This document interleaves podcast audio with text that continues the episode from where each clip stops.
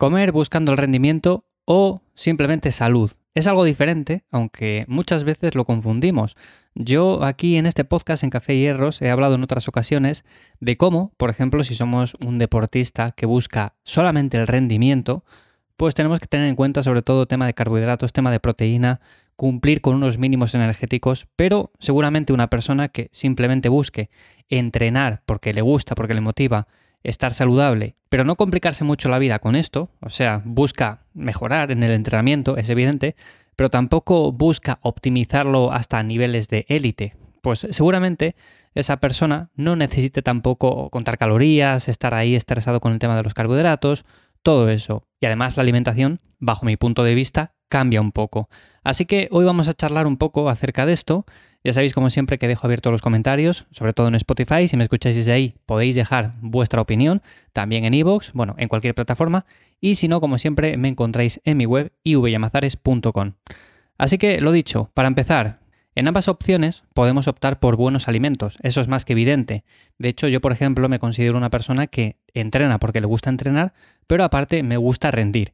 Entonces, ¿cómo baso mi alimentación? Que lo he comentado muchas veces. Bueno, pues intento que la mayoría de los alimentos que consumo sean nutritivos, sean de calidad.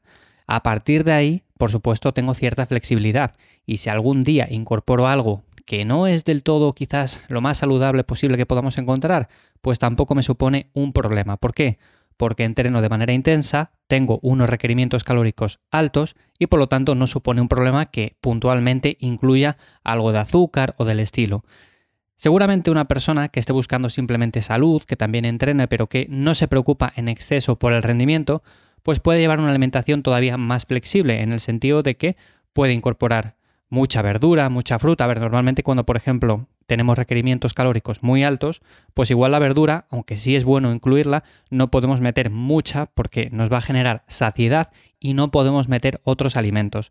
Pero sí que yo, por ejemplo, la suelo incluir en al menos dos comidas de tres que hago. Pero bueno, es algo diferente. Por ejemplo, esa persona que busque simplemente un poco más de salud, no busque tanto el rendimiento, pues puede optar por una alimentación en la cual incluya mucha más verdura, no se sienta quizás en la obligación de incluir alimentos un poco más eh, refinados para incluir recargas de carbohidratos y todo esto.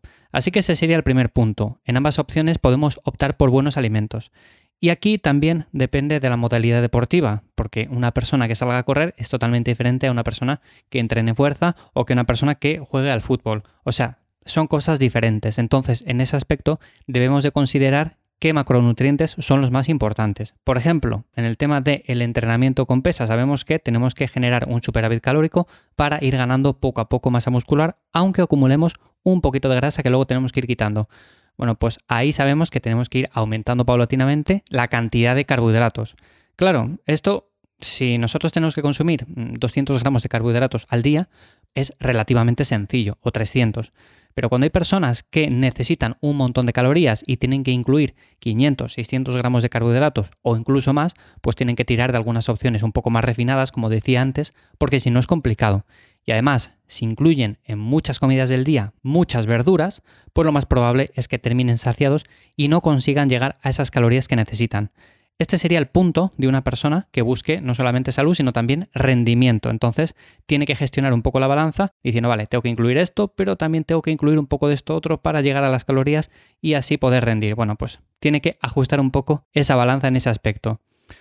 En cambio, por ejemplo, una persona que busque simplemente salud, seguramente vaya a entrenar, no se preocupe tampoco por el conteo calórico porque no lo necesita y no hace falta que incluya tanta cantidad de carbohidratos porque igual su objetivo no es hacer una fase de volumen para ganar músculo ni una fase de definición, sino que simplemente entrena porque le gusta, porque le motiva a hacerlo así y ya está. O sea, no quiere plantear esas subidas de peso, esas bajadas posteriores, en definitiva, son dos puntos diferentes.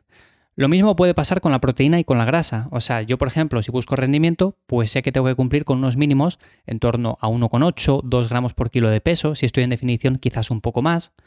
Pero una persona que busque simplemente salud, pues no hace falta que llegue a eso. Incluso con 1,4, 1,5, 1,6 gramos por kilo de peso sería más que suficiente. Como digo, sin tener que contar nada porque no es necesario. Y el tema de la grasa, pues más de lo mismo, porque con la grasa seguramente hay personas que una dieta un poco más alta en esta, una dieta un poco más cetogénica, más low carb, pues les venga bien En cambio, otras personas que busquen simplemente rendimiento, pues busquen quizás bajar un poco la grasa, cumplir con unos mínimos, pero a partir de ahí, por ejemplo, tirar simplemente de carbohidratos, que sería otra opción. Que sí, que seguramente alguno de vosotros estéis diciendo, ya, pero hay deportistas de élite que hacen una dieta un poco más cetogénica. Y sí, los hay, hay de todo, pero normalmente en la gran mayoría, sobre todo si hablamos de una modalidad deportiva que requiere cierto aporte de glucógeno, cierta cantidad de carbohidrato, pues normalmente se tira de este y no de la grasa. Así que bueno, suele ser por eso. Pero en cambio, una persona que busque simplemente salud, pues puede optar por el enfoque que más le guste. Oye, si te gusta un enfoque en el cual consumes menos carbohidratos, pues puedes hacerlo así. Oye, que te gusta al revés, que te gusta la grasa un poco más baja y comer un poco más de carbohidrato. Como digo, esto va variando un poco a lo largo de los días. Como no estamos contando nada, pues seguramente habrá días en los que tires un poco más de una cosa y otros días en los que tires un poco más de otra. Mientras entrenemos, estemos activos y llevemos una alimentación saludable, eso es lo más importante porque el peso se va a mantener por homeostasis. Pero es cierto que las personas que buscan no solamente salud, sino también rendimiento, un equilibrio entre estas dos cosas, pues seguramente la dieta cambie, porque tienen que incluir alimentos un poco más fáciles de digerir, un poco más sencillos. Igual unos cereales del desayuno, que podemos ver a una persona que entrena y que se mueve un montón a lo largo del día y que tiene unos requerimientos relativamente altos, y le vemos comprando cereales de desayuno y pensamos que se alimenta mal. Y no tiene por qué ser así, porque igual el resto del día consume buenos alimentos, nutritivos, la mayor parte de ellos, pero luego tiene que incluir una buena cantidad también de esos cereales simplemente para llegar a los requerimientos que necesita para hacer esa fase de volumen que necesita. En cambio, una persona que se mantiene más o menos en un peso estable, un peso bajo, que entrena, que se mueve y que se alimenta simplemente por salud, pues aunque también podría tirar de esos cereales de vez en cuando sin ningún tipo de problema, puede llevar una alimentación muy flexible, pues es menos habitual verlo, porque seguramente se preocupe un poco más de, oye, no voy a incluir esto porque es refinado y sé que no me aporta mucho, voy a incluir mejor esto otro. En definitiva, es mucho más frecuente ver eso en ese tipo de personas que no en las que buscan rendimiento. Y de hecho, lo podréis ver en personas de élite, deportistas que se dedican principalmente a eso, que es su profesión, como sus dietas, sobre todo cuando están en competición, pues incluyen ciertos cereales refinados, incluyen quizás mucha pasta, incluyen eh, quizás mucho carbohidrato. Y eso lo vemos quizás un poco raro, sobre todo cuando estamos del lado de la balanza que busca simplemente salud. Entonces, bueno, esta es un poco mi opinión. Por supuesto, el balance energético es clave en ambos casos. Si vamos a comer más cantidad de la que gastamos, subiremos de peso. Si consumimos menos, pues bajaremos de peso. Normalmente, una persona que no cuenta calorías y sabe alimentarse ya bien, que hace deporte, que es una persona activa, se mantendrá más o menos en el mismo peso siempre. Habrá altibajos, habrá pequeñas subidas, pequeñas bajadas, pero si nos pesamos a lo largo del tiempo, sería una línea más o menos recta. En cambio, esa persona que busque rendimiento, que entrene en el gimnasio, pues tendría una subida un poco más brusca, luego una bajada, luego una subida, hasta que quizás un día diga, bueno, pues yo quiero mantenerme así y la línea sea un poco más recta.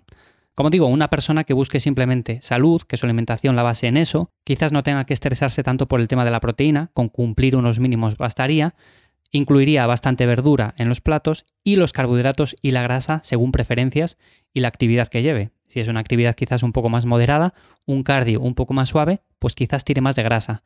En cambio, si hace una actividad un poco más intensa, un poco más glucolítica, pues ahí tiraría más de carbohidrato y podría ir variando a lo largo de los días.